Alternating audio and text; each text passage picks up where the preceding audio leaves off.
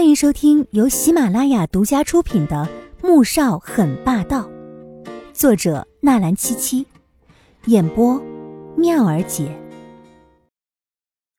第五百三十三集。会完成我父母的遗愿，呵，季如锦，你说的倒是轻松。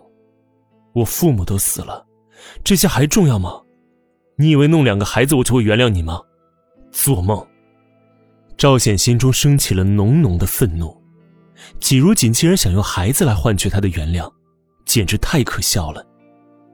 季明轩早就做好了心理准备，可饶是这样，当听到赵显如此愤怒的声音，还是抑制不住的难过。我，我没有想过要求你原谅我。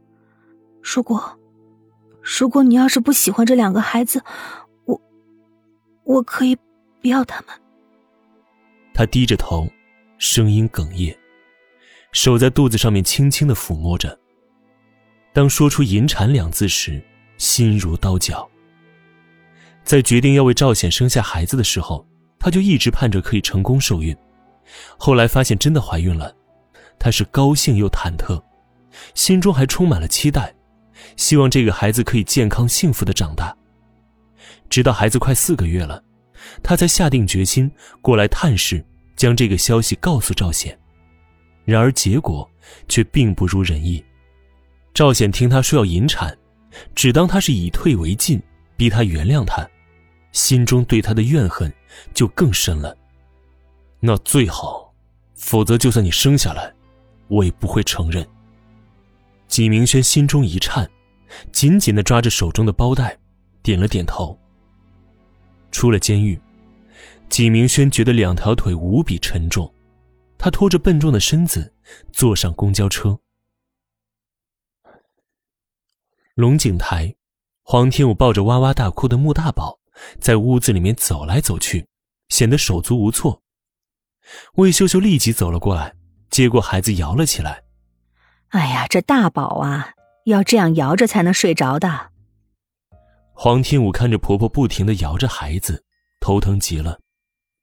许是早产，孩子身体并不是太好，吃的不多，每天要吐好几次奶，经常喂完没几分钟就全都反了出来，弄得衣服、被子、床单全是酸酸的奶水，有几次一不小心还进了鼻子里面，将他吓得够呛。偏这小家伙还不消停，经常大半夜的睁着眼睛要抱。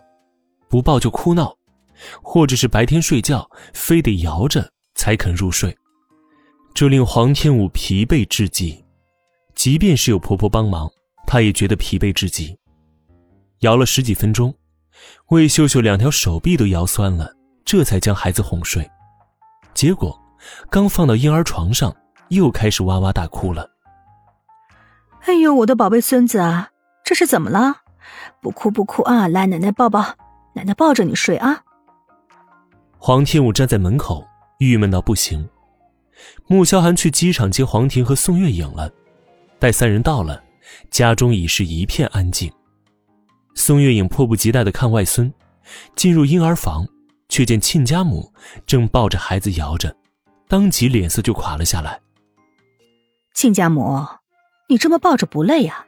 嘿，不累不累。魏秀秀摇摇头。嘴上说着不累，但哪能不累呀？可这是他们穆家的长孙，累点也值了。宋月影看着眼角都在抽搐，也没多说，转身上了二楼。房间里面，黄天武正趴在床上补觉。小五，你怎么累成这样了？黄天武听到母亲的声音，缓缓睁开眼，打了个哈欠。妈。带孩子太累了吧？宋月影就觉得奇怪了，坐了下来。你给我说说怎么回事啊？我瞧你婆婆一直抱着大宝摇啊摇的，难道大宝一定要这样摇才能睡着啊？是啊，非得摇着睡，白天老睡，晚上就睁着眼睛玩。这毛病谁惯出来的？宋月影脸都黑了下来。黄天武看着外面。没说话。孩子从医院回来的时候挺正常的，结果婆婆住了过来，整天抱着孩子摇来摇去的，没两天就成这样了。当时她也没放在心上，后面等察觉过来，要扳过来已经迟了。你呀，宋月影气得在她脑门上敲了几下，这才转身出了房间。穆萧寒正好上来，见岳母脸色不善，顿时纳闷起来：“小韩，你就这么由着你妈折腾吗？这样不但对孩子不好，你看看小五，都累成什么样了。”宋月莹可不管那么多。看到女儿累成这样，就心疼了。她就知道这魏秀秀不靠谱，没想到这么不靠谱。怎么了？